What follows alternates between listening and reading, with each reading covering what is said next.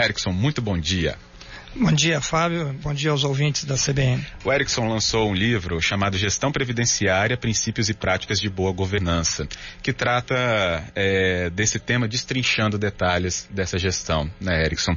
É, e é um tema que deve cada vez mais estar é, próximo da população. Por isso que é importante a gente trazer informações como você compilou nessa publicação. Que, que a gente encontra é, de informação sobre gestão na, no que você reuniu dessas informações? Bom, Fábio, é, primeiro contextualizar a previdência do, do servidor público, ele hoje tem como é, segurados desse sistema quase 8 milhões de trabalhadores. E aqui no estado do Espírito Santo nós temos em torno de 150 mil trabalhadores que estão ligados à, à previdência do servidor público, é né, uma, uma previdência própria. Uhum. Então, aquele que não está vinculado ao regime geral. É, no estado aqui do Espírito Santo, nós temos dos 77 municípios, 35 municípios que estão vinculados à previdência do regime próprio do servidor. No Brasil, são em torno de 2.100 municípios, dos 5.600 municípios é, existentes, 2.100 ele tem o seu próprio regime. Então, esse livro ele veio ao encontro é, de propor para aqueles que operam com a previdência do servidor público, é, dentro desses 2.100 municípios, é, alguns princípios e práticas de boa governança. Uhum. Então, nós tratamos nesse livro é, de todo o processo que envolve a gestão previdenciária, né? começando é, desde o, os conceitos da constituição da, da lei que, que criou né, o regime próprio de previdência, a Lei 9717, uhum. em 97, e passando ali pela concessão dos benefícios existentes hoje, a, toda a parte de é, contabilização desses é, modelo de gestão, financiamento desse modelo de gestão, e até chegar no último capítulo que foi né, o que eu escrevi, além de coordenar, organizar todo esse livro, eu escrevi o último capítulo que fala da gestão previdenciária, uhum. que tem é, relação né, com a governança de um modo geral, onde a gente extrai dali os princípios de transparência, de ética, de prestação de contas, de equidade, responsabilidade é, corporativa. Então nós pegamos esses princípios e colocamos como sendo exemplos de boa gestão. Nós temos em prática esses exemplos? É, é, governos ou municípios que estão praticando boas gestões? Assim? Tem. No próprio livro, eu coloquei, relatei algum desses bons exemplos. É, aqui até vale a pena abrir um parênteses, que a NEPREM ela instituiu desde 2010 um prêmio de boas práticas de gestão previdenciária. Uhum. E ali nós elencamos mais de 40 itens relacionados a esses princípios da transparência, da ética, da responsabilidade corporativa, é, que o, aquele órgão ele deveria trazer, proporcionar. E nós, anualmente, então, a gente é, avalia esses, esses órgãos que participam da, da premiação para que a gente é, veja se realmente eles estão atendendo a esses é, princípios, essas práticas. Né? Uhum. E a gente, nesse livro aqui, então, eu peguei alguns exemplos de boa governança é, que a gente pode falar aqui. Por exemplo, o Instituto de Guarujá, em São Paulo. Uhum. Né, ele criou um canal de vídeos educativos, informações sobre temas previdenciários e assim difundir, difundir o conhecimento entre servidores públicos e a própria sociedade, mostrando ali é, os benefícios previdenciários, a importância desse sistema em função desse contingente de pessoas que estão vinculadas a ele. Uhum. Ah, no princípio de transparência, Juazeiro do Norte, no Ceará, né, criou o Preve Mais, um aplicativo onde que está disponível ali todas as, as informações do órgão, é, que dão mais agilidade para, e comodidade para a comunicação com os segurados e com a sociedade. Ah, Aqui o município de Vitória ela tem um projeto que é acolhimento de boas-vindas. Então o aposentado, é, quando ele se aposenta, ele, ele passa a conhecer a nova é, casa dele, né, que seria o instituto qual, por qual ele passaria, uhum. então agora a se relacionar. Então você é apresentado os servidores que trabalham ali, com qual ele vai se relacionar a partir de agora.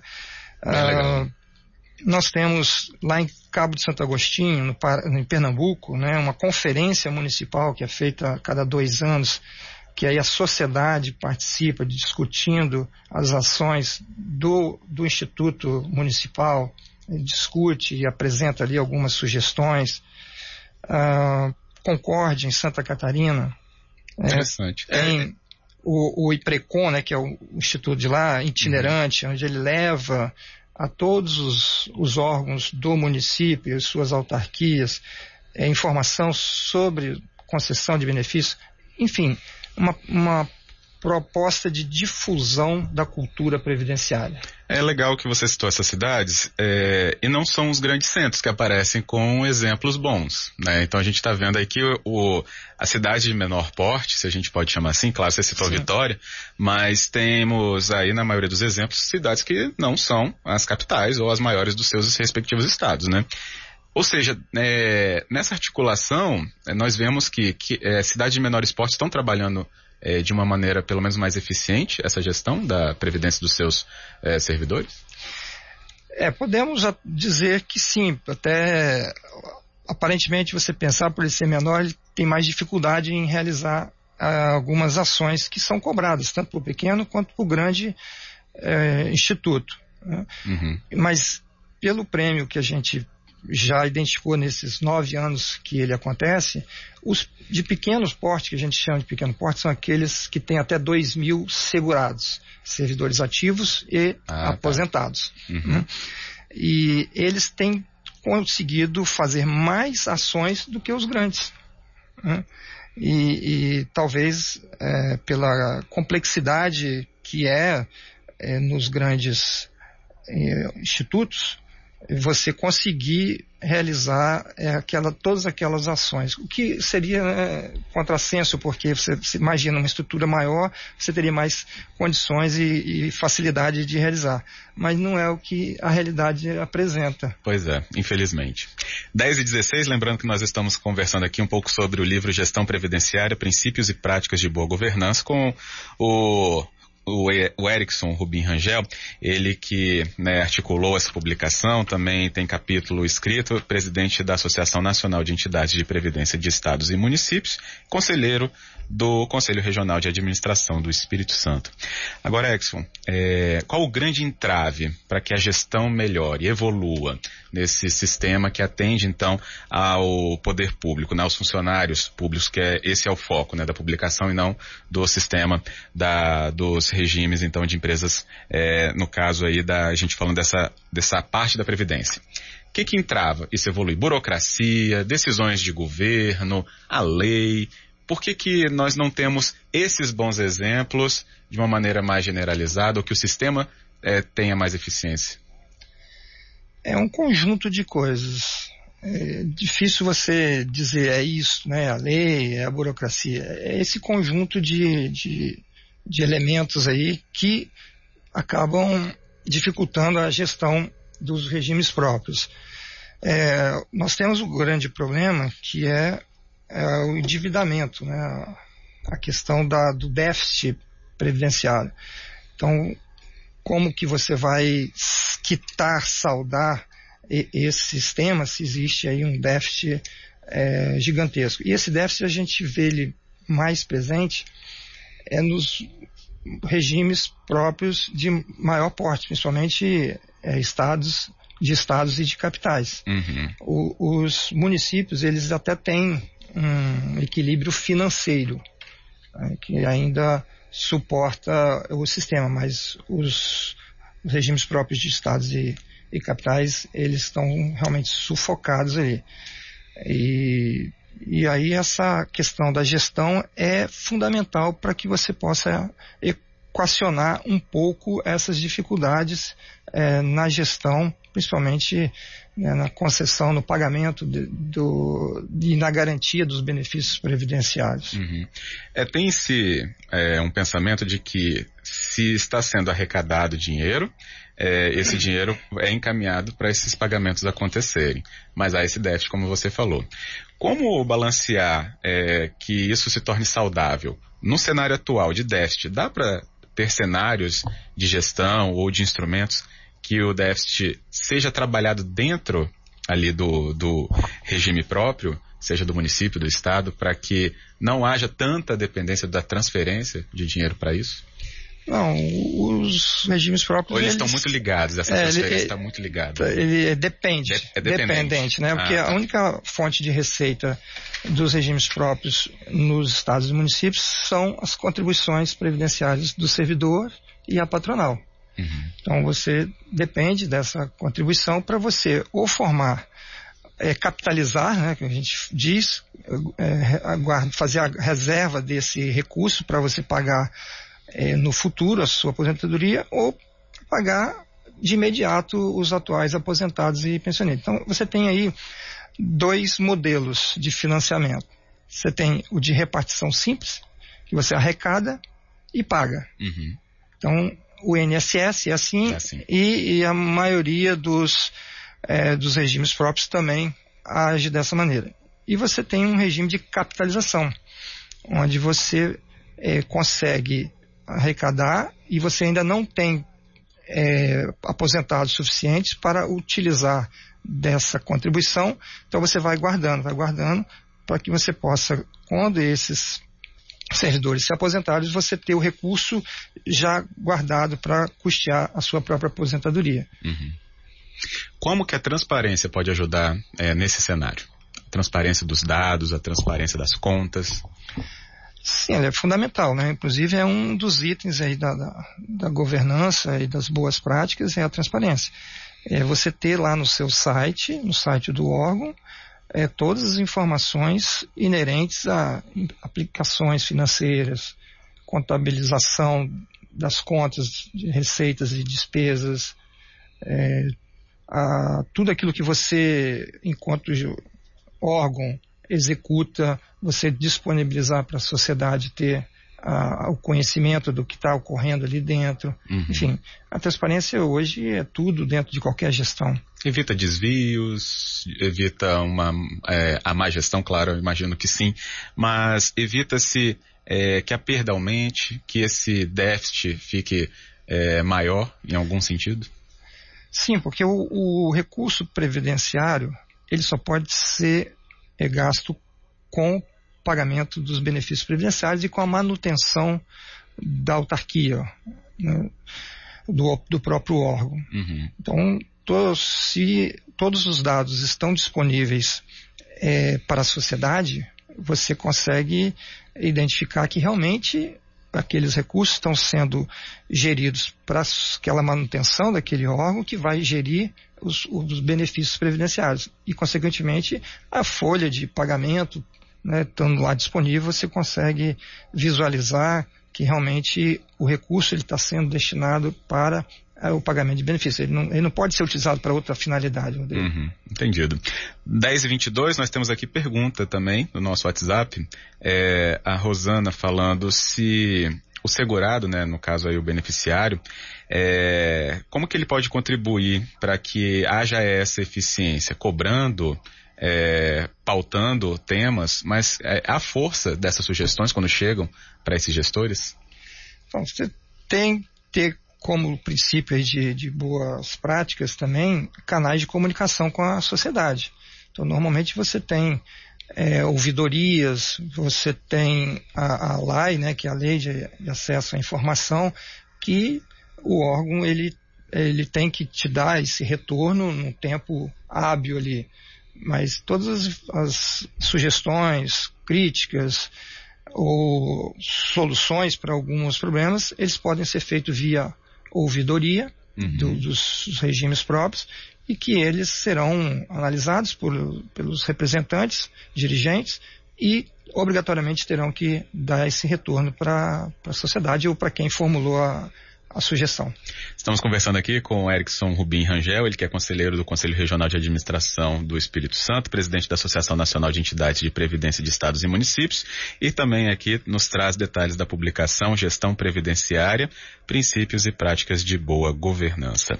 Bem, Erickson, é, ainda aqui na participação dos ouvintes, é interessante ressaltar se é, aqui a Roberta falou, é, isso foi é, objeto de muita discussão nos últimos tempos. Instrumentos como esses que falam de gestão nem sempre chegam na visão, é, no destaque daqueles que estão à frente dessas discussões que acontecem. Por que, que gestão às vezes é esquecida para aqueles que têm que trazer uma solução para esse déficit? Bom, isso é questão de profissionalização. A gestão não pode ser esquecida. Então, a gente diz que não há espaço para amador. Para que você realmente tenha uma boa gestão, você tem que ter profissionais qualificados, capacitados para exercer tal função. E uma coisa é importante ressaltar que esses gestores são escolhidos é, pelo ente federativo, ou seja, pelo prefeito ou pelo governador.